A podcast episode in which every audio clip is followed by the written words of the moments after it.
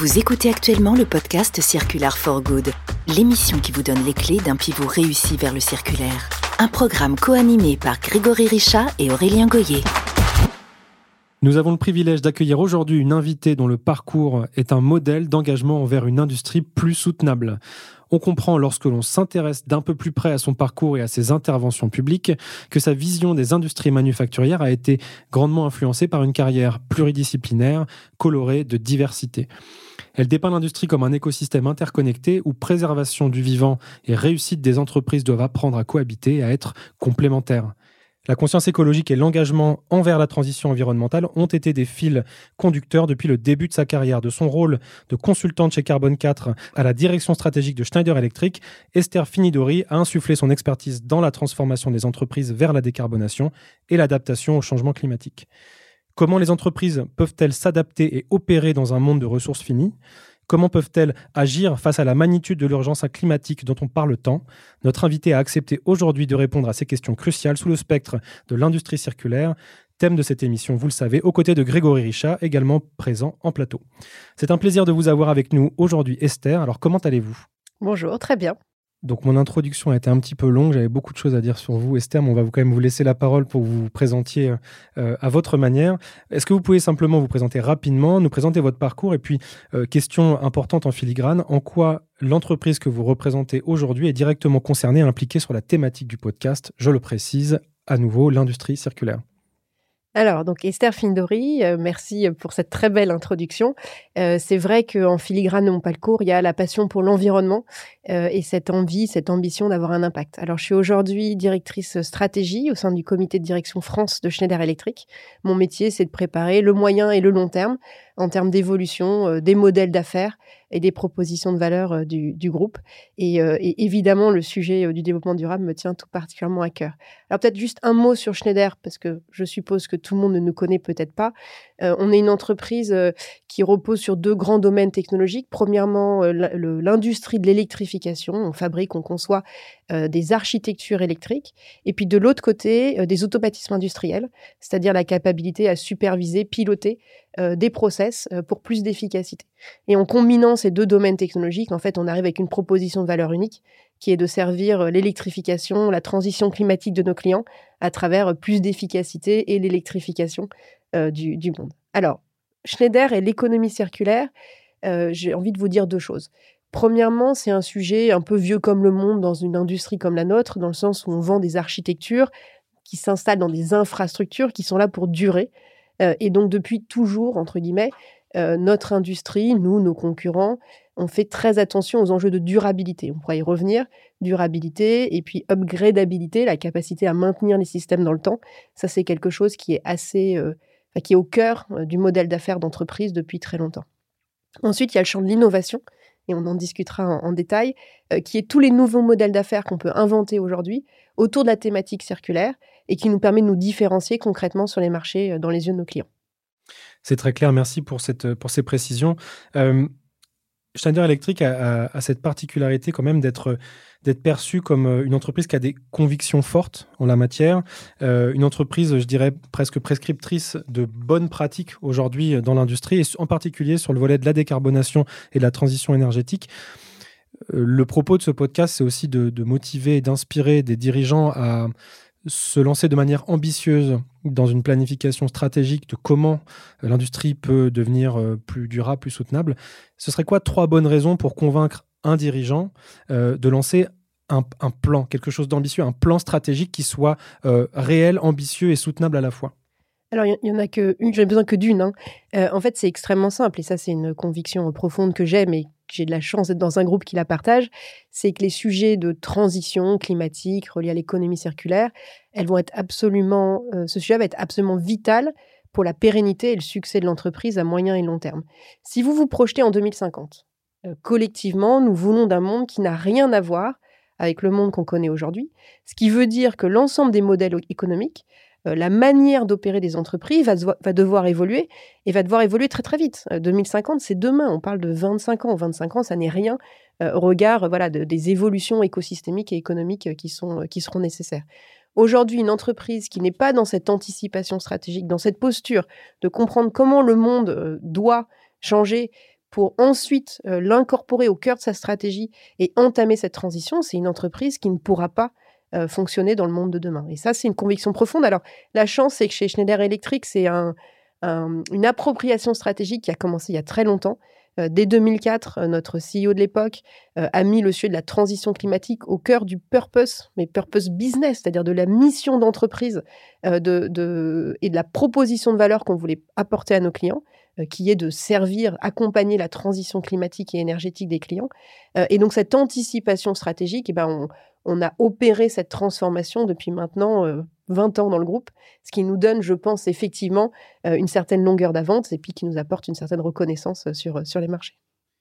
Ce qui donne un petit peu le tournis aux gens qu'on a l'opportunité de recevoir, c'est l'idée que avoir un plan stratégique ambitieux, c'est un peu faire la chasse aux petites, petites innovations incrémentales.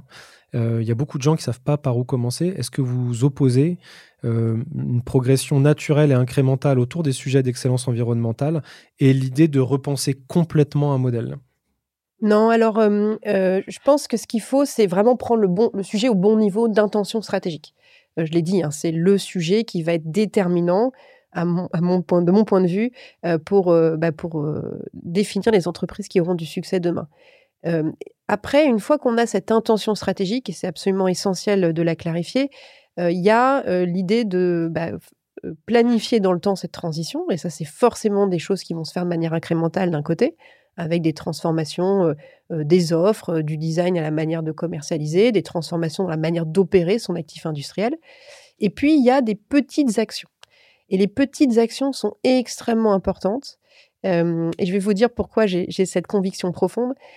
souvent, les petites actions sont celles qu'on voit. Je vais vous donner un exemple.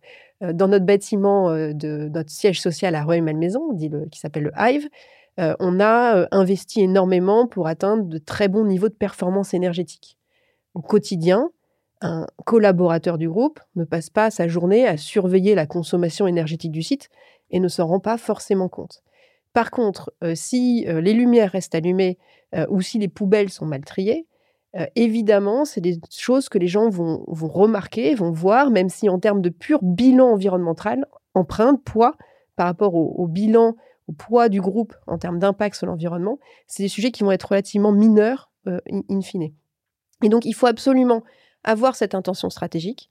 Ensuite, savoir bah, quel plan de transformation on s'établit pour y arriver. Et puis, il faut aussi des petites actions, mais qui montrent la, la sincérité euh, et l'engagement du groupe au quotidien, qui seront ces actions qui sont comprises par tous. Et c'est avec ces trois choses ensemble qu'on peut arriver à faire une transition. c'est très clair, moi je trouve. Et euh, on voit bien que la transition énergétique, du fait que vous êtes sur le secteur déjà euh, des équipements électriques et, vous opérez, vous êtes carrément opérateur presque de la, de, la baisse des consommations et de la baisse des émissions de CO2. Donc il y a une sorte d'alignement très fort entre l'enjeu climatique, vos produits, vos business models auxquels vous avez ajouté le digital et vous le faites depuis 20 ans. Et hum, en quoi maintenant, euh, on, voit aussi que voilà, le climat est un vrai sujet, mais est-ce, en quoi, ou est-ce que pour vous, le, sujet maintenant, ou le sujet qui vient ensuite, c'est les ressources? Ou, euh, Parce qu'on pourrait faire euh, la décarbonation des process sans vraiment encore toucher aux ressources? Vous avez raison. Donc, le sujet climatique, c'est évidemment celui qui touche le plus profondément le cœur de notre stratégie. Ceci dit, le concept de circularité, il est également essentiel. et, pour la même raison, euh, si on se projette dans le monde de 2050, une entreprise ne pourra pas opérer euh, si elle n'a pas appris à boucler euh, certains flux de matière. On parle vraiment de flux physiques parce que bah, ces flux ne seront plus suffisants au regard de la demande.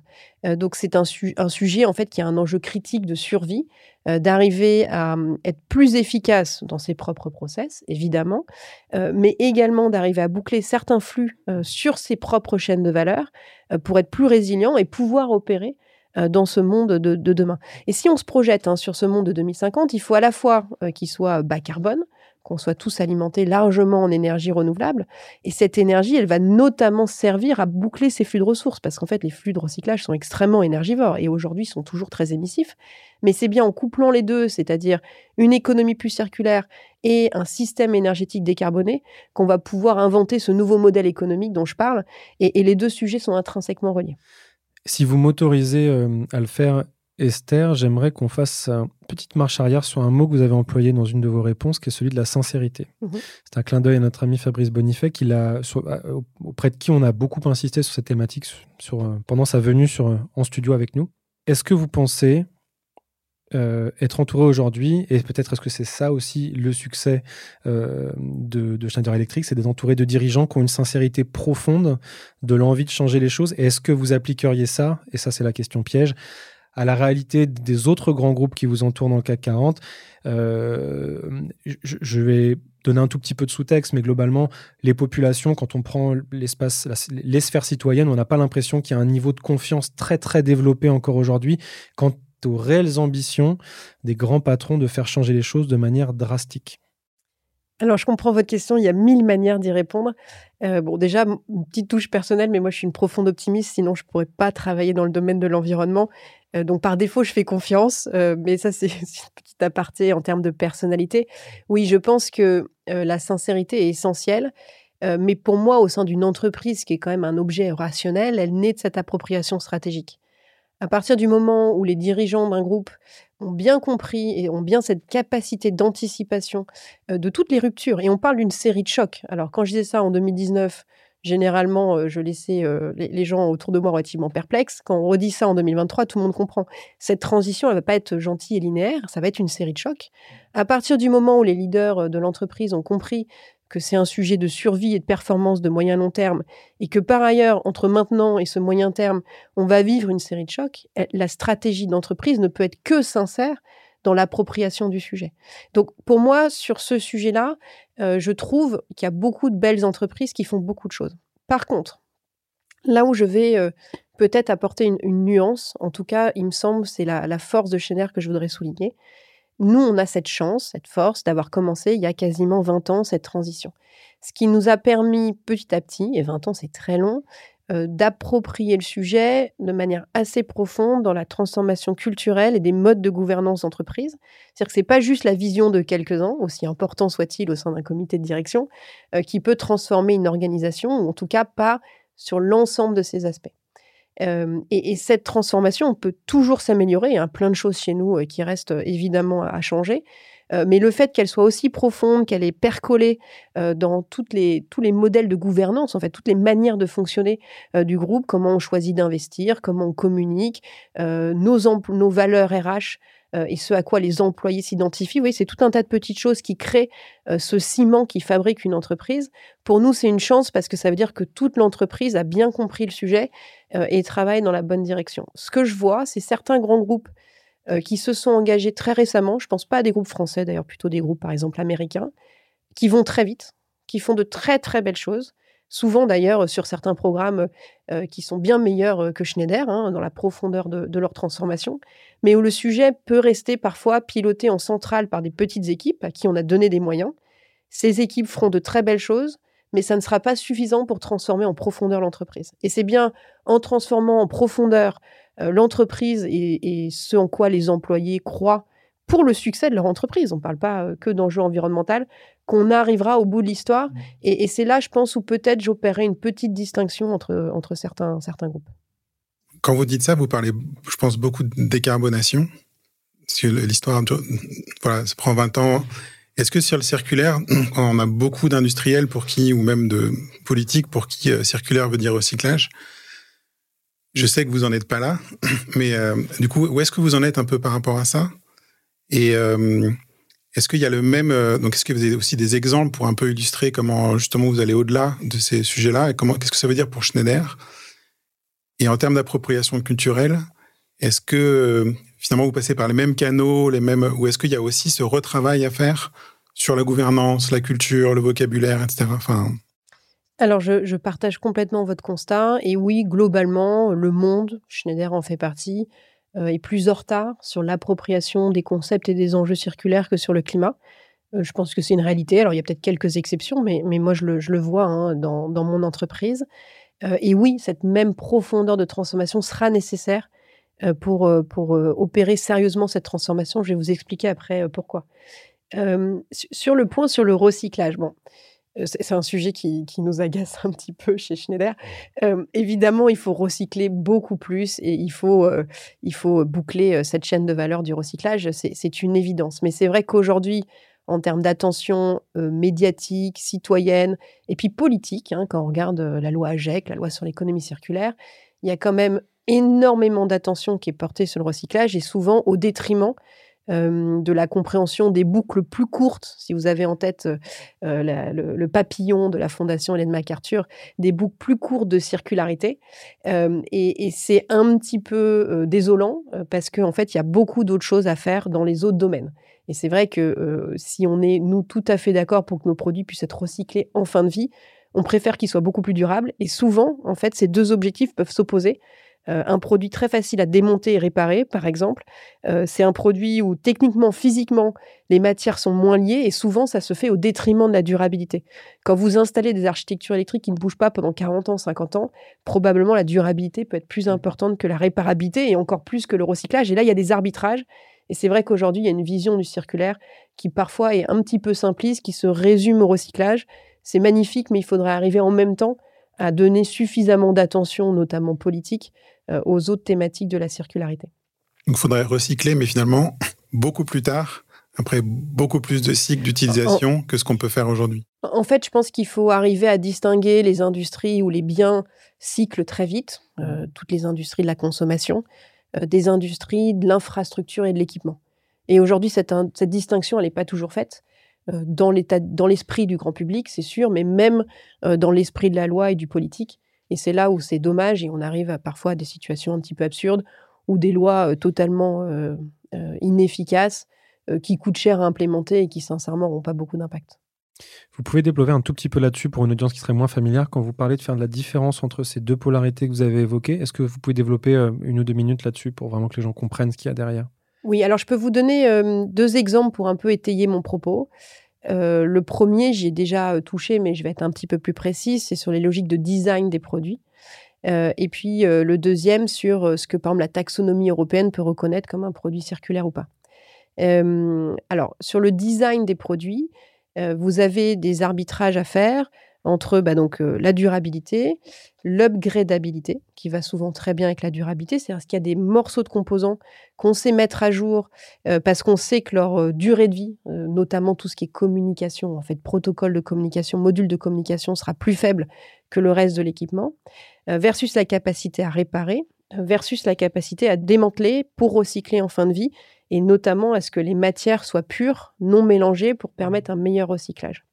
Euh, et en fait, entre ces trois objectifs, alors je ne dis pas qu'ils s'opposent toujours, hein, heureusement, il y a des situations où on peut optimiser sur tous les fronts, mais il y a certaines matières mélangées qui permettent d'avoir une bien meilleure durabilité, une bien meilleure performance du système euh, dans son ensemble. Euh, et puis, il y a des principes de réparabilité qui vous imposent en fait des points de, défaillance dans les systèmes, puisque chaque point de réparation devient en fait un point de défaillance potentiel du système et qui vont réduire la durabilité du produit. Et quand on voit par exemple euh, l'indice de réparabilité qui a bien pris, je pense en France, sur les téléphones portables, téléphone, un objet qui dure deux ans, trois ans, quatre ans pour les plus vertueux, on ne peut pas prendre le même indice et se dire ce sera l'alpha et l'oméga de l'indicateur de la circularité pour évaluer un produit qui doit durer 20 ans. Ça ne ferait pas vraiment de sens. Hein. Imaginez même le, pour des voitures, hein, sans aller vers les produits euh, que, personne ne comprend que vend Schneider Electric. Vous voyez bien que l'alpha et l'oméga d'une voiture, ça doit être de ne pas casser plutôt que d'être réparable. Euh, et donc, on ne peut pas copier-coller exactement les mêmes indicateurs à différentes industries avec, en fait, en toile de fond, euh, vraiment cette idée de durée de vie de l'équipement et rapidité du cycle de, remplacement. Donc ça, c'est sur la partie design. Sur la taxonomie européenne, par exemple, qui alors, est encore très immature, mais va servir à évaluer les entreprises sur leur euh, caractère euh, environnemental dont la circularité fait partie. Vous avez aujourd'hui beaucoup de reconnaissance, alors pas parfaite, mais de tout ce qui est activité de recyclage ou activité de valorisation de seconde vie des produits. Euh, mais ça reste très très difficile d'arriver à qualifier et faire reconnaître euh, toutes les technologies qui seraient plus durables. Euh, ça n'existe pas aujourd'hui dans la taxonomie, un produit conçu pour être beaucoup plus durable que les produits équivalents du marché, ou les produits, ou les, plutôt les systèmes de supervision qui vont permettre d'éviter les défaillances mmh. et de prolonger les durées de vie en passant sur des logiques de maintenance préventive et, prédictive. Et ça, aujourd'hui, c'est des domaines technologiques que la taxonomie européenne ne sait pas reconnaître. Mmh. Donc, on voit bien toute la limite, en fait, de, de ces difficultés. Alors, pour avoir beaucoup travaillé sur la taxonomie, ces technologies sont aussi difficiles à décrire. Je ne dis pas que ce serait simple à résoudre, mais ça montre bien comment le poids du corps et puis même la pensée générale va plus facilement vers les produits à durée de vie courte et, leurs principes et, oublie un peu tout ce qui est équipement avec des longues durées de vie. Là, vous êtes. Euh, effectivement, on voit bien la complexité euh, de faire comprendre aussi ça euh, sur des équipements, en plus souvent qu'on ne voit pas, parce que c'est dans des, automates ou dans, dans des infrastructures, c'est souvent caché. Mais concernant la boucle qui est après finalement le premier usage, parce que vous parlez de 2050, mais comme vous avez des produits qui durent 30 ou 40 ans, finalement, c'est presque une stratégie entre guillemets court terme, puisqu'on est, il se passe quoi après la première vente d'une machine qui peut en plus avoir, je sais pas, beaucoup, beaucoup de cuivre, j'imagine, par exemple. On est en 2050, 90% des réserves de cuivre euh, actuellement connues euh, sont épuisées. Est-ce qu'il faut toujours vendre ces produits-là ou, comment vous imaginez, euh, vous, en 2050, dire, tiens, c'est chouette, il y a 30 ans, il y a des gens qui ont eu l'intelligence de faire en sorte qu'on récupère nos produits, on n'a pas vendu notre cuivre et on peut refaire des produits avec les mêmes produits. Est-ce que ça, c'est un champ où est-ce que vous en êtes de ce champ aussi, de, dans les boucles d'Hélène MacArthur sur ce champ d'exploration? Alors, en introduction, je vous disais, il y a hum, ce qu'on fait depuis toujours, notamment voilà, durabilité, upgradabilité des produits, puis il y a les sujets d'innovation qui sont plus nouveaux. Ce que vous décrivez aujourd'hui, pour nous, c'est du domaine de l'innovation, on y travaille, euh, mais ça fait partie des choses, effectivement, qui sont plus nouvelles dans nos manières de réfléchir. Et ça doit faire à peu près, euh, je dirais, 3-4 ans qu'on a sérieusement lancé euh, les travaux business hein, pour arriver à structurer ces nouvelles manières de travailler et donc oui, on se pose des questions sur comment est-ce qu'on vend nos produits. Est-ce que certains produits qui ont une grosse contenance, une grande valeur potentielle résiduelle en matière, est-ce que on peut on peut les récupérer dès, maintenant déjà? Est-ce qu'il y a des clients qui seraient intéressés de, nous en rendre? Est-ce qu'on pourra les récupérer demain jusqu'à ce qu'on inclue dans les clauses contractuelles une, possession de la matière, un droit de retour? Dans ce qu'on vend aujourd'hui. Donc ça, c'est des questions qu'on est en train de se poser et qui touchent vraiment à l'évolution du modèle d'affaires et à ce qu'on peut proposer en termes de, valeur à nos clients. Et là, on est vraiment dans le champ de l'innovation aujourd'hui pour, pour le groupe Schneider. Puisqu'on est dans l'optique aussi de, de proposer à des dirigeants, dirigeantes et dirigeants d'embrasser de, manière un peu plus intime tous les sujets qui sont liés à l'industrie circulaire, est-ce que vous avez un, deux, trois projets qui incarnent bien euh, ce qu'a été capable de faire, que ce qu'est capable de faire Schneider Electric euh, en la matière des projets qui ont été structurants en matière d'industrie circulaire, euh, expliqués de manière très simple pour des gens qui seraient même pas spécialement spécialistes du, du sujet Je pense que alors il y a beaucoup d'exemples et puis de choses qui sont en cours chez nous. je peux vous en donner deux. le premier sujet, c'est effectivement de structurer des nouvelles capacités industrielles parce que dans ces boucles de la Fondation Ellen MacArthur, en fait, il y a des modèles, euh, notamment tout ce qui touche au remanufacturing, qui sont quand même extrêmement loin, non seulement des compétences, mais aussi du setup industriel de la majorité de nos industries. C'est vrai chez Schneider, c'est vrai chez tous les industriels, je pense, du monde, en tout cas de France. Alors, j'ai toujours une formule un peu choc pour essayer de faire comprendre ce que je veux dire. Le circulaire, pour moi, c'est l'antiline. Ça fait 40 ans, 50 ans, je ne sais pas mmh. combien de temps, que les entreprises industrielles tentent de s'optimiser, euh, s'optimisent sur la stratégie du ligne qui a été entièrement conçue pour tout rendre efficace dans des boucles parfaitement linéaires. D'un coup, on se dit on va créer des flux retour dans l'autre sens.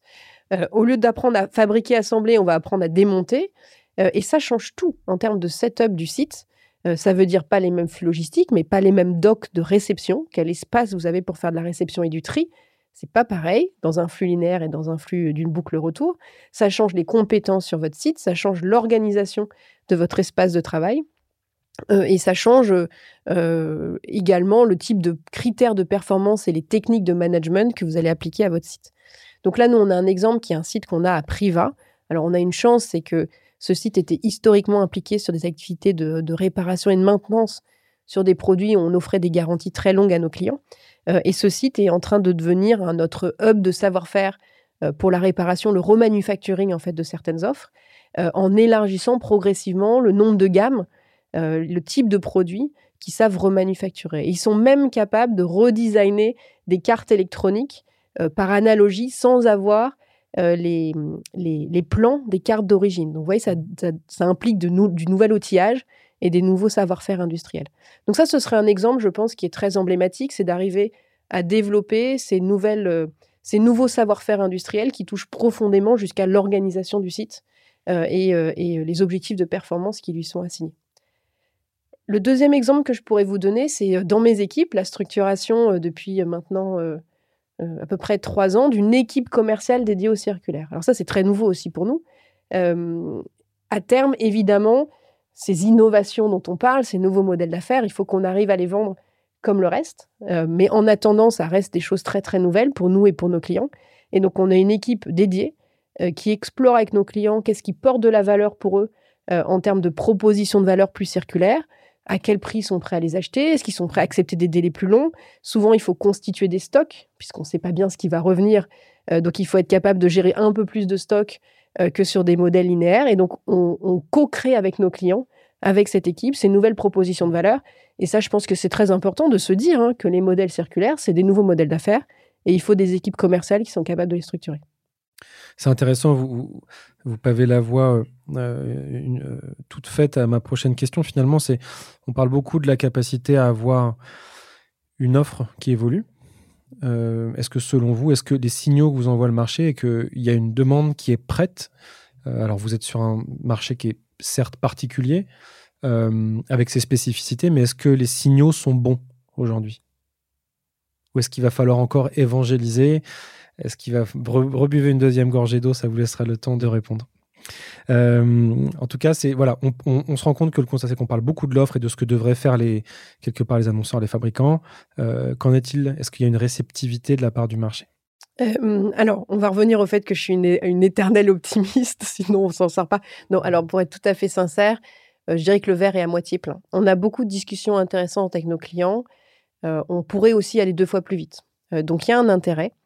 Il y a beaucoup de traction. Après, il y a encore beaucoup d'incertitudes. Pour rendre justice, entre guillemets, à tout le monde, le sujet circulaire crée beaucoup de nouvelles questions auxquelles personne ne sait répondre. L'exemple que, j'adore et qui, crée des, situations opérationnelles quand même très compliquées pour nous et nos clients, c'est le sujet de la donnée. Le produit circulaire, il ne peut pas avoir la même référence que le produit neuf. Qui euh, dans le monde aujourd'hui veut dupliquer, multiplier par deux le nombre de données dans ces systèmes. Personne. C'est d'une complexité opérationnelle ahurissante.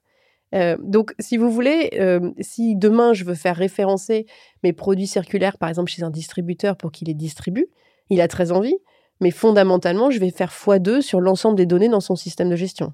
Ça, ça lui plaît moins. Vous voyez, donc en fait, il y a, beaucoup de... Je dis, on apprend à faire de l'antiline, on apprend à gérer complètement différemment les flux industriels et, logistiques. Euh, et sur le chemin, eh ben, il y a quand même des questions qui se posent qui ne sont pas si simples à résoudre. Donc, on a quand même beaucoup d'entreprises avec qui on arrive à échanger, avec qui on travaille. On fait aujourd'hui du chiffre d'affaires sur ces nouveaux business models d'innovation. Donc, c'est pas, euh, pas théorique, c'est un vrai business chez nous. Euh, et on arrive à gagner de l'argent et à avoir des relations commerciales normales. On n'est pas dans l'ordre du pilote et c'est clairement pas du bénévolat. Euh, mais les, questions d'implémentation opérationnelle restent quand même souvent complexes, ce qui explique qu'on n'aille pas non plus euh, voilà, aussi vite que ce qu'on pourrait euh, aimer. En fait, quand on vous écoute, si on, résume un peu, on a le sentiment que c'est le circulaire tire une transformation presque totale parce que faut penser à l'intention, euh, côté sincérité, 2050, la ressource. On parle de design des produits, de business model, des opérations, le stockage, l'antiline de la data, des gros ERP qui peuvent être euh, finalement euh, le goulot euh, de la transition climatique, etc. Et du coup, c'est une transformation qui est très traversante de l'entreprise. ça touche aussi vos écosystèmes, vos clients. Et comment, quand on est un groupe comme le vôtre, on est, vous êtes multi-produits, multi-pays, multi-marchés, comment on arrive à, quand on est une startup, bah, on est vendredi, tac, lundi, on, on va tester quelque chose. Comment on fait pour euh, créer cet espace qu'on n'est pas sur le, il y a à la fois l'innovation incrémentale pour pouvoir arriver, mais en même temps, si on fait que de l'incrémental là-dessus, on n'y arrivera pas. Mmh. Comment avec voilà, comment vous arrivez à concilier ou ou, ou pas euh, cette euh, voilà cette ce paradoxe ou cette cette contrainte? Alors c'est difficile, c'est une excellente question. je pense qu'on a une chance chez Schneider qui est qu'on a un, modèle de gouvernance, un modèle de prise de décision qui est relativement décentralisé et qui laisse beaucoup d'autonomie aux équipes locales relatives au pays pour faire, tester, innover euh, y compris sur des sujets comme la data, par exemple, même si typiquement on est sur des, backbones qui sont, qui sont très, euh, très globaux pour le groupe. Euh, et, c'est cette capacité à faire et à tester qui nous permet d'aller de l'avant. C'est-à-dire qu'au niveau de l'intention stratégique, il y a cette vision, évidemment, que l'économie circulaire va être essentielle. mais en termes de déclinaison et traduction business, il y a, il y a deux grands ensembles. Hein. Il y a évoluer la stratégie éco-design de ces offres. Et là, j'ai envie de dire que ça, ça n'est plus qu'un paramètre de plus à prendre en compte avec euh, la qualité, la robustesse, euh, la différenciation de l'offre. Mais les équipes savent faire, euh, et c'est des questions d'équilibre, de compétences, puis ensuite d'équilibre dans les choix de design de produits. Mais le deuxième sujet, c'est est-ce qu'on sait vendre? Et pour savoir vendre, eh ben, il faut laisser les équipes dans chaque pays tester ces propositions de valeur qui vont plaire aux clients. Et la réalité, c'est qu'aujourd'hui, ce qui va intéresser en France, pas nécessairement ce qui peut intéresser en Chine ou aux États-Unis. Et là, notre chance chez Schneider, c'est qu'on a cette capacité à faire euh, pour euh, développer notre marché, en fait, hein, parce qu'avec nos clients, on invente ensemble ce que le marché devra acheter ou aura envie d'acheter demain. Euh, et, ça, c'est grâce à un modèle de décision dans le groupe sur tous les sujets, pas spécifiques au circulaire, qui laisse cette capacité à faire. Je vais vous donner un exemple concret parce que sinon je suis toujours très, très théorique. En France, on a la RE 2020. La RE 2020 dans le bâtiment, impose de baisser euh, le poids carbone de la construction, on regarde vraiment juste la construction du bâtiment, avec des seuils progressifs qui vont se, avec des seuils progressifs qui vont diminuer. Dans la RE 2020, de manière conventionnelle, les produits issus de la circularité comptent zéro. Donc en fait, c'est un énorme bonus pour arriver à baisser, enfin atteindre euh, ces seuils qui vont être en réduction. Donc il y a une incentive dans la construction très forte à incorporer de plus en plus de produits issus de la circularité. Ça, c'est unique à la France. évidemment, ça donne une grosse traction au sud de la circularité dans toute la filière du bâtiment et plus largement des infrastructures. Et ça n'existe pas ailleurs dans le monde. Donc en fait, nous, en France, on va beaucoup travailler dans ce cadre pour voir comment demain, euh, dans ces modèles de construction et le design des infrastructures, on peut intégrer plus de circularité. Mais d'autres pays qui auront d'autres contraintes réglementaires vont travailler d'autres leviers. Et il faut pouvoir euh, coller au plus près de la réalité euh, d'évolution des marchés. Et aujourd'hui, il y a une très grande différence, je dirais plus par pays que par gamme d'offres, mais vraiment une très grosse différence du cadre réglementaire qui s'applique dans les différents pays du monde sur ce sujet. Très bien. Je vous propose qu'on rentre dans la dernière partie de cette interview et qu'on se focalise, comme on a commencé à le faire, sur le sujet de la transformation et de tout ce qu'elle tout euh, qu'elle entraîne avec elle quelque part. Je vais faire une petite, un petit pas en arrière euh, à nouveau. Esther, parce qu'en fait, on n'a pas parlé beaucoup de vous et qu'on a envie d'en savoir un peu plus pour vous. Vous étiez passé à peu près entre les gouttes, mais nous y revenons maintenant, sans transition. Une question euh, simple dans la forme, peut-être plus compliquée sur le fond. Est-ce que votre passage de, euh, de la vice-présidence environnement à la stratégie est représentatif quelque part de la façon dont euh, Schneider Electric envisage la transition écologique et pense les sujets de transfo? Vous avez quatre. Je, suis flattée par la, question. Alors, je pense qu'il ne faut pas trop tirer de conclusion d'un destin individuel. Hein. Ce serait, euh, ce serait, euh, ce serait euh, trop interprété. On est dans un groupe de 135 000 personnes.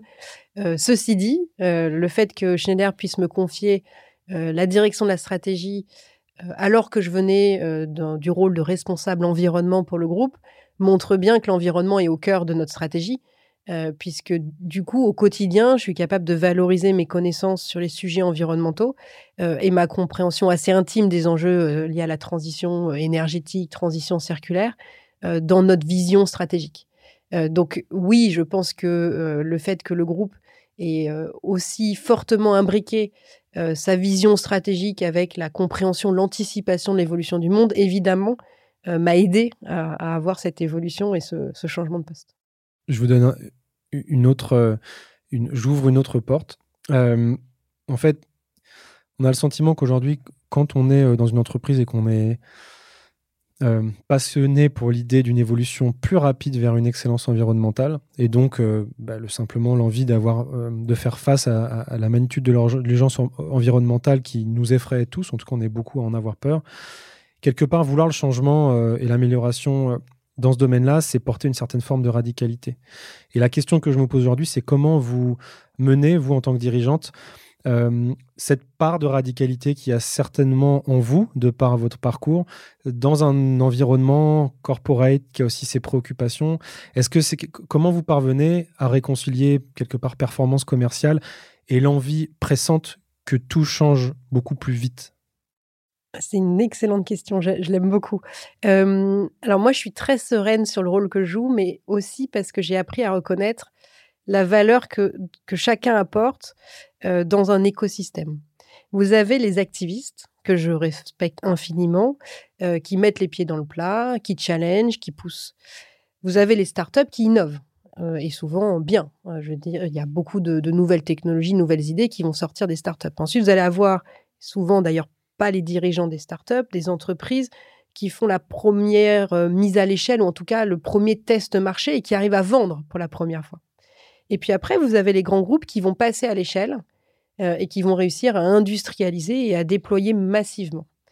Et dans cette chaîne de valeur, tout le monde est utile. Alors en tant qu'individu, en tant que personne, à certains moments de sa vie, on peut avoir envie d'être activiste, ou de faire le passage à l'échelle. Mais ce qui est intéressant, c'est de comprendre qu'en fait, c'est pas l'un contre l'autre. En tout cas, moi, c'est pas du tout comme ça que je le ressens et que je le vis. Mais c'est tous ensemble, chacun joue un rôle. Il faut l'innovateur, il faut aussi celui qui fera le premier test marché, qui sera capable de prendre ce risque, de se retrousser les manches pour commencer à, vendre. Et puis, il faut celui qui développe et qui passe à l'échelle. Et alors, l'exemple que je prends sur ce sujet-là, euh, il ne concerne pas Schneider Electric, mais l'industrie des renouvelables. Il y a une dizaine d'années, euh, vous aviez des plus petites entreprises, des développeurs renouvelables, qui ont été les premiers sur le marché à déployer des capacités renouvelables. Qui sont les plus gros investisseurs aujourd'hui euh, qui déploient le plus de capacités bah, C'est les grands groupes énergéticiens. Parce que c'est eux qui ont les capacités de financement et d'investissement. Certes, certains continuent à avoir des activités fossiles, mais il n'empêche que ceux qui investissent massivement et qui sont capables de faire ce passage à l'échelle, c'est les grands groupes énergéticiens. Et donc reconnaître que dans cette chaîne de valeur, chacun joue un rôle différent et tout ça est très complémentaire, à mon avis, permet d'être plus serein ou en tout cas de comprendre quel rôle on choisit de jouer. Et moi, ce qui m'intéresse, ce qui me passionne, c'est cette idée de passer à l'échelle, de faire les choses en grand. Et je comprends très bien que certaines personnes préfèrent être activistes ou être dans le domaine de ceux qui, innovent et qui sont très disruptifs. mais il faut simplement être au bon endroit par rapport à sa personnalité. Intéressant. Merci beaucoup, Grégory. en fait, est-ce que par rapport à ça, enfin, je reprends le, je, je, reconnecte aussi, on parlait de culture tout à l'heure, de, de, bien expliquer quand vous expliquez la RE 2020. Voilà, on commence, on parle de circulaire, mais là, on commence à avoir des applications ou sur Priva, on voit qu'on commence à voir effectivement qu'il y a des gens qui bossent sur des cartes électroniques. Mais moi, ce que j'apprécie beaucoup chez Schneider, c'est le fait que vous ayez beaucoup travaillé justement sur euh, décliner dans des concepts ou avec l'éco-design way ou les fiches PEP qui permettent d'avoir une traçabilité de ces produits, de savoir qu'est-ce qu'il y a dedans et si jamais je veux le démonter, comment je fais ou comment je peux le recycler. Euh, le, le, circular certified aussi. Enfin, vous développez des concepts comme ça. Et moi, j'imagine que comme vous structurez un marché, ça doit aider en fait à, d'autres acteurs dire ah oui d'accord j'avais pas compris que c'était ça et euh, du coup c'est pas que le recyclage c'est aussi ça est-ce que vous n'êtes pas en train aussi de créer par votre euh, action finalement une culture sur vos marchés, sur votre secteur, vos produits, une culture de la circularité qui ferait que demain on saura en parler en réunion business euh, parce qu'on saura reconnecter ça à des enjeux business. Est-ce qu'il n'y a pas ce, vous parlez de voilà du chemin qu'on fait dans sa propre organisation pour activer euh, tous les niveaux les équipes là-dessus. Mais est-ce qu'avec le circulaire, il n'y a pas un côté aussi traversant qui sort de l'organisation et, vous, en tant que pionnier, bah, vous allez aussi structurer finalement un peu ce langage, quoi? Oui, bien sûr. C'est-à-dire que quand vous êtes dans le rôle de, la grande entreprise qui veut être leader et permettre le passage à l'échelle, ce que vous voulez faire, en fait, fondamentalement, c'est exactement ce que vous décrivez, c'est-à-dire créer, insuffler, poser les premières briques pour permettre à tout l'écosystème économique, industriel, vos fournisseurs, vos clients, d'adopter ces principes. Et souvent, ça se, ça se joue par grandes filières. les, filières mmh. professionnelles euh, et, en fait, euh, vos fournisseurs, vos clients, les clients de vos clients, euh, jusqu'à l'utilisateur final de, vos technologies. Alors nous, ce qu'on a toujours fait, et le, principe, je pense, qui est un principe que tout le monde devrait adopter, c'est d'être le plus transparent possible. Alors je dis possible parce que produire de la donnée, euh, c'est cher, c'est pas forcément évident. Euh, mais depuis longtemps, vous mentionnez les fiches PEP, euh, on a commencé à publier de la donnée environnementale sur nos offres depuis maintenant plus de 10 ans, les mettre à disposition. les fiches PEP, pardon, si on peut. Pardon, les fiches PEP, c'est les informations ACV, impact ACV des produits. Et ça fait maintenant plus de 10 ans qu'on les fournit de manière, alors je dirais pas systématique, mais pour une très large part euh, de, nos offres et qui décrivent concrètement le produit. Ensuite, on y a ajouté euh, les fiches d'instruction de fin de vie, où effectivement, on peut voir comment démonter proprement les produits, etc. Et si vous adoptez ce principe de transparence sur vos informations, mais aussi les méthodes que vous suivez, c'est là que vous commencez à poser ces briques qui permettront à toute la filière de se transformer. Un jour viendra le moment où le standard adopté par tous vous fera légèrement modifier ce que vous aviez créé. Et c'est très bien. Euh, vous vous mettrez en ligne avec le standard. Mais le fait qu'il n'y ait pas le standard n'est pas une raison pour ne pas commencer à publier, à faire et à expliquer ce qu'on fait. Et ce principe de transparence, je pense, il est, il est très important et c'est ce qui permet effectivement de progressivement mobiliser toute la filière. De toute manière, c'est pas quelque chose qu'on peut faire seul. Euh, on n'ira pas très loin. Donc, à partir du moment où on veut être leader et puis qu'on sait qu'on n'ira pas bien loin tout seul, c'est un peu une évidence que d'essayer d'embarquer dans sa transformation, plus largement de le penser comme une, transformation de filière et pas juste quelque chose qu'on a envie de faire et de garder pour soi. Est-ce que c'est pas aussi ce que vous dites n'est pas aussi un des changements de paradigme à faire généralement? C'est-à-dire que aujourd'hui, quand on parle d'innovation, on est sur l'innovation technologique, sur de la deep tech, sur on communique beaucoup et puis on comment dire, on crée beaucoup de récits autour de la solution technique, mais en fait, là, on a l'impression que vos produits, euh, finalement, il y a, peut-être de l'innovation technologique pour les rendre plus durables et réparables. Mais au final, il y a des gens qui vont, enfin, il faut plein de CAP en électromécanique euh, qui vont, qui vont les, démonter, les réparer, les sur site. Faut, euh, y a du, et finalement, j'ai l'impression qu'on a une forme d'innovation qui est autour de, de faire ce que vous faites. Se dire, bon, on va être transparent, on va être traversant avec d'autres entreprises, on va co-designer ensemble de nouveaux concepts, euh, de nouveaux modèles d'affaires, mais finalement, on est très sur la culture et l'organisation. il y a toujours le frein de la data dans, dans les ERP. Mais est-ce que ça aussi, c'est pas une nouvelle part d'innovation assez importante et pour des entreprises techniques qui est pas, euh, pas forcément euh, quelque chose qu'on a tout de suite dans ses bagages, quoi? alors, on essaye d'en parler le plus possible. Après, la difficulté sur la circularité en termes de communication pour nous aujourd'hui et je pense pour beaucoup de grands groupes industriels, c'est que c'est pas quelque chose qu'on peut simplement communiquer en affirmant qu'on le fait partout. Alors je réponds pas vraiment à votre question, mais ça me paraît un point important. Quand vous êtes une entreprise et que vous adoptez une stratégie climatique, euh, vous pouvez prendre des engagements mondiaux sur l'ensemble de vos activités, voir l'ensemble de votre chaîne de valeur, même si ça reste plus compliqué à, maîtriser, puis surtout à, livrer. Mais vous pouvez avoir cette posture où vous prenez des engagements au niveau global et ensuite vous travaillez pour vous assurer que ça décline partout. À partir du moment où on se dit la circularité, fondamentalement, il faut arriver à vendre ces produits avec des propositions de valeur différentes. Et cette vente aujourd'hui, où ce qui va intéresser les clients reste très local est quand même fortement relié à des contextes réglementaires qui sont très différents. Et ça, pour nous, aujourd'hui, c'est la réalité du marché. Vous ne pouvez pas avoir d'uniformité, une vision un peu simpliste one size fits all, euh, de qu'est-ce que ça veut dire et de concrètement quelle est la priorité, qu'est-ce qu'il faut développer pour satisfaire vos clients. Euh, sur certaines gammes, dans certains marchés, ça va être le contenu en matière recyclée qui sera extrêmement valorisé. dans d'autres, pas du tout, c'est plutôt la capacité à superviser pour optimiser la maintenance, allonger la durée de vie. Dans d'autres, ça va être le fait de fournir un produit issu du remanufacturing, par exemple la RE 2020 en France. et vous ne pouvez pas juste déployer un seul modèle qui serait le silver bullet qui serait la solution à la circularité. À partir du moment où vous êtes dans le, la customisation, la compréhension fine de vos marchés et des propositions de valeur à, créer, vous pouvez pas faire une communication simpliste au niveau global, elle serait, elle serait fausse. Donc ça rend ce sujet par nature un peu plus difficile euh, à communiquer. Après, euh, il y a des domaines, notamment le sujet de la donnée euh, et de la donnée environnementale, qui sont par essence et par construction des domaines de coopération entre concurrents, entre acteurs d'une filière. Ma donnée environnementale, si le standard sous-jacent n'est pas partagé par mon concurrent, elle ne vaut rien.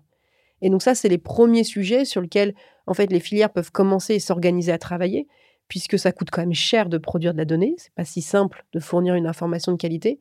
Et donc on a tous intérêt à travailler ensemble ces standards, ces méthodes sous-jacentes, pour que bah, quand on arrive avec des choses me disantes, on puisse le prouver avec une donnée qui puisse être comprise et valorisée par le client. Et là, vous avez typiquement un champ de la communication où il y a vraiment un intérêt collectif à le faire ensemble.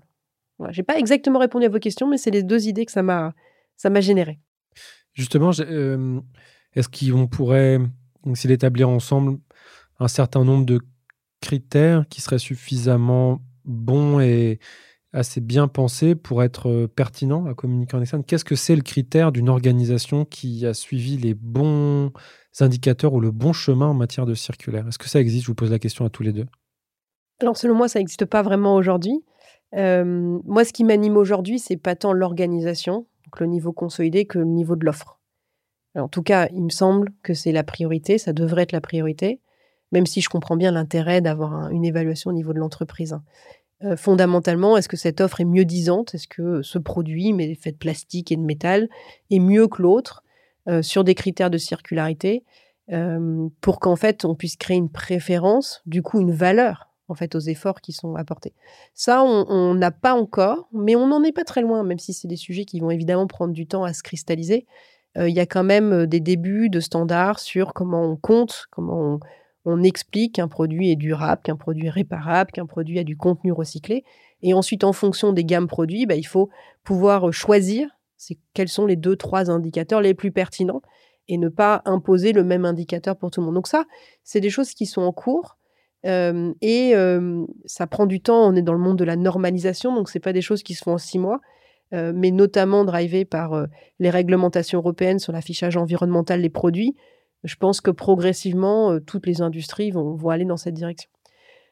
Au niveau d'une entreprise, je comprends la question est très intéressante. Et si moi je suis investisseur, j'ai absolument envie de savoir vous me dites en introduction, ah ben les, entreprises pas circulaires euh, euh, ne seront pas les entreprises qui ont du succès demain, bah alors dites-moi si Schneider est circulaire.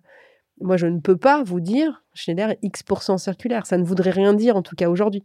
Puisque être circulaire, c'est être circulaire dans ses process industriels, moins de déchets, c'est être circulaire dans son design, c'est être circulaire dans ses propositions de valeur client. À ma connaissance, aujourd'hui, il n'existe pas un bon indicateur euh, qui permettrait de refléter cette réalité au niveau de l'entreprise pas dire que ça n'existera jamais. En tout cas, moi, c'est pas ma priorité aujourd'hui euh, parce que je trouve que travailler sur les offres et la valeur qu'elles portent, c'est vraiment ce qui va nous permettre d'accélérer plutôt que de trop vouloir focaliser au niveau consolidé et entreprise. Oui, pour compléter, enfin, je, vous rejoins, il y a pas, c'est très complexe parce qu'en fait, on touche tout le cycle de vie d'un produit. Donc, si on affiche euh, quelque chose en fin de cycle, est-ce qu'on est au début du cycle, donc c'est toujours très compliqué. Puis ça dépend des produits, etc. Moi, je pense qu'il y a, je vous rejoins aussi sur le volet euh, business model. En fait, moi, je dis souvent dans l'économie circulaire, il y a économie. C'est-à-dire que euh, il faut créer des modèles économiques qui soient vraiment, qui permettent le passage à l'échelle du circulaire. Sinon, on reste très souvent sur le process industriel en disant j'ai fait de l'éco-conception parce que je consomme moins d'eau quand je produis, mais j'ai quand même mon produit qui jette au bout euh, de deux ou trois utilisations, voire une. Et donc se limiter à ces, à ces, à ces critères en fait de, de circularité ou d'éco-conception, mais en finalement, une fois qu'on est sorti d'usine et qu'on fait que le recyclage, il y a tout ce qu'on s'est dit sur euh, qu'est-ce qui se passe entre. Et ce qui se passe entre, c'est ça va être tiré par des modèles économiques. Donc aujourd'hui, euh, euh, moi je pose souvent la question, ben, dans votre chiffre d'affaires, qu'est-ce qui est la vente et vous savez pas ce qui se passe derrière, et qu'est-ce qui est, euh, quelle est la part de business models qui vont être sur la circularité? Ça peut être du refurbishing, du remanufacturing ou autre pour commencer à faire, à prendre déjà, il y a des entreprises, ah oui, mais je savais pas que c'était du circulaire ce que je faisais. Donc déjà, on peut révéler des entreprises qui qui savaient pas qu'en fait, qu'en en récupérant des pièces, en les reconditionnant, on était dans ces boucles-là. Euh, et puis ça commence aussi à, à tirer en fait une transformation par un, objectif. Mais mais effectivement, d'avoir un set de assez classique pour tout le monde, c'est assez compliqué. Écoutez, je pense qu'on approche assez dangereusement de la fin de cet épisode. Euh, j'aimerais qu'on parle d'industrie tout court. Grégory, il n'y a pas très longtemps, dans une de tes conférences, tu évoquais que, alors j'ai plus la date, mais qu'à un moment donné de l'histoire, assez proche, 60% euh, de l'industrie était circulaire déjà. Tu te souviens de l'année? Alors, ce n'est pas un. C'était pas l'industrie, c'était. Euh, il, y a, quelques études parce qu'aujourd'hui euh, il y a 7,2% de l'économie mondiale qui est circulaire. Et on extrait à l'échelle mondiale 1,7 planète, je crois, et en France 2,7. Donc on surextrait ce que nous offre la planète en termes de ressources et on surjette tout quoi. Donc euh, dans les deux, enfin dans les et au début, à la fin, ça va pas. Et j'ai retrouvé une, alors je faudrait que je retrouve la référence, mais de quelques textes, et plutôt sur sur l'économie à Paris, par exemple, mmh. en, dans 1900, on était autour de 60% circulaire, puisqu'en fait, déjà on était sur des villes entre guillemets fabricantes où on produisait ce qui est plus le cas. Mais on retrouve à la rue des Vinaigriers, etc. ou autre. Enfin voilà, on produisait en ville. Et en fait, entre corporations, en fait, bah, quand on dépeçait du porc, bah, les os servaient à faire de la colle. Euh, voilà, donc il y avait tous les, les, engrais étaient réutilisés pour faire de l'agriculture euh, sur la ceinture autour de Paris pour euh, avoir une agriculture locale. Donc on était dans un modèle très du coup multilocal, comme vous, le décrivez un peu différemment, mais sur, sur du multilocal, et avec une forme d'écologie industrielle qui est pas, on peut pas parler d'industrielle, mais d'écologie en tout cas territoriale, qui fait qu'on se, on, jetait très très très peu de choses quoi. Comment alors cette question elle est dangereuse à poser et à, répondre. Euh, il y a toujours ce sujet du bon sens hmm. qui revient. Est-ce que ça marche encore cette idée de, fameux bon sens paysan? Euh, Parce qu'en fait, quand on prend la différence entre ce qui se passait avant et aujourd'hui, il y avait quelque chose qui relevait aussi du bon sens, de l'utilisation de données. Est-ce que est-ce que euh, c'est trop simpliste de parler de bon sens? Est-ce qu'on peut encore en parler, parler de bon sens en 2023 Est-ce que c'est applicable au paradigme euh, économique, politique, social actuel? Pour euh, être un peu challengeant dans ma réponse, je dirais non. Enfin, évidemment, tout ça, c'est du bon sens, mais en fait, c'est de l'intention stratégique. Moi, c'est plutôt ça, je pense, la, ma manière de voir. Je vous parlais de mon problème de data, c'est pas du bon sens qui va me permettre de le résoudre. Si je le résous pas, je ferai pas la transition circulaire de mon entreprise. Donc, si vous voulez, il faut arriver à inventer ces modèles circulaires dans un monde économique qui est fondamentalement différent. Et évidemment, il va changer, mais il y a certains aspects qui sont les nouvelles règles du jeu, euh, la donnée, euh, des enjeux de responsabilité légale, par exemple. Euh, je ne l'ai pas mentionné, mais ça fait aussi partie des sujets sur lesquels on réfléchit, qui n'existaient pas avant et qui ne vont pas disparaître. Euh, et qui sont là pour plein de bonnes raisons. À partir du moment où ces nouvelles euh, règles du jeu existent, il y a quand même des modèles circulaires à profondément réinventer et ça ne peut pas être juste un retour en arrière, je ne crois pas. Là où je pense que le bon sens peut aider, je, rejoins mmh. complètement, là où le bon sens peut aider, nous, ce qu'on voit, c'est déclencher l'intention. Parce que finalement, c'est quand on voit une entreprise qui source 80% en Chine, est-ce qu'en 2030, tu vas encore pouvoir produire? Si le canal de Suez se bouche encore, qu'est-ce que tu fais? Dis, ah oui, je suis coincé, quoi. Euh, tu vends des produits, mais est-ce qu'il y en a d'autres qui le réparent pour toi? Est-ce que ça se trouve, c'est réparer, c'est jeter euh, Souvent, la question, la réponse, c'est bah, je sais pas. Et, mais ça peut être intéressant parce que, et si on revient sur un côté très pragmatique, euh, c'est, tu peux créer un nouveau modèle économique, tu peux être meilleur pour la planète, tu peux créer de l'emploi comme un privat localement. Donc tu viens cocher tout un tas de cases qui sont assez géniales et qui permettent aussi d'être plus territorial, plus résilient. Et est-ce que tu as envie d'y aller bah, Dire non, c'est pas faire preuve de beaucoup de bon sens, surtout si sa machine est déjà un peu réparable. Donc je trouve que le bon sens permet, euh, une fois qu'on a trouvé les bons arguments, euh, permet à une, équipe de direction, responsable engineering, aftermarket, dire ah oui, il faudrait quand même que j'aille voir et que je me pose la question. C'est voilà.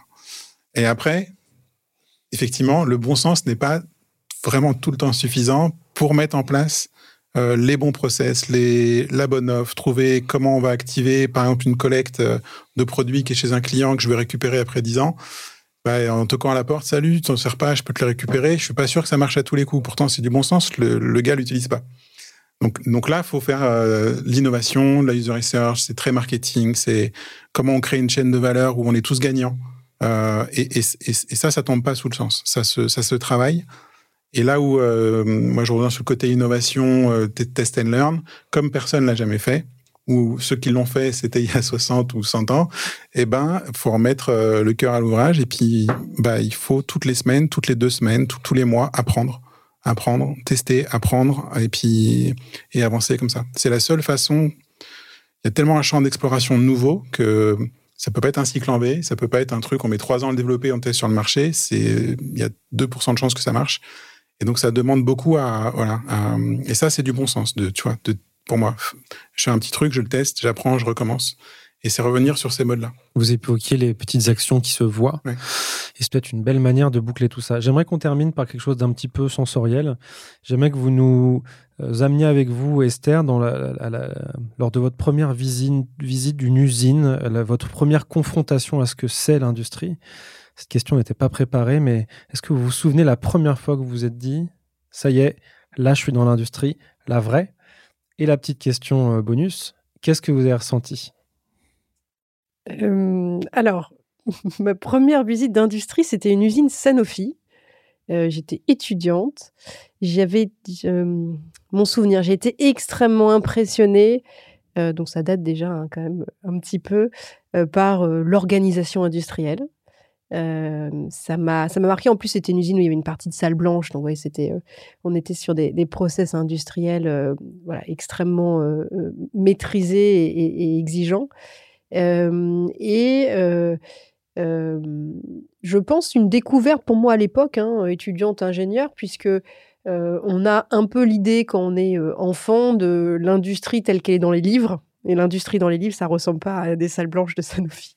Donc, donc ce sentiment de surprise et puis d'être extrêmement impressionné par la, qualité, la volumétrie, la précision de ce qu'on peut faire dans un environnement industriel. Alors, comment tout ça se relie au sujet? Bah, Je peux juste faire le lien avec le sujet d'avant c'est qu'il faut arriver à mettre tout ce savoir-faire et toutes ces capacités qui n'existaient pas il y a quelques dizaines d'années au service d'un nouveau paradigme. C'est du bon sens dans l'intention stratégique et ensuite il faut qu'on arrive à mobiliser nos savoir-faire industriels pour réinventer des nouveaux, des nouveaux modèles. Très bien.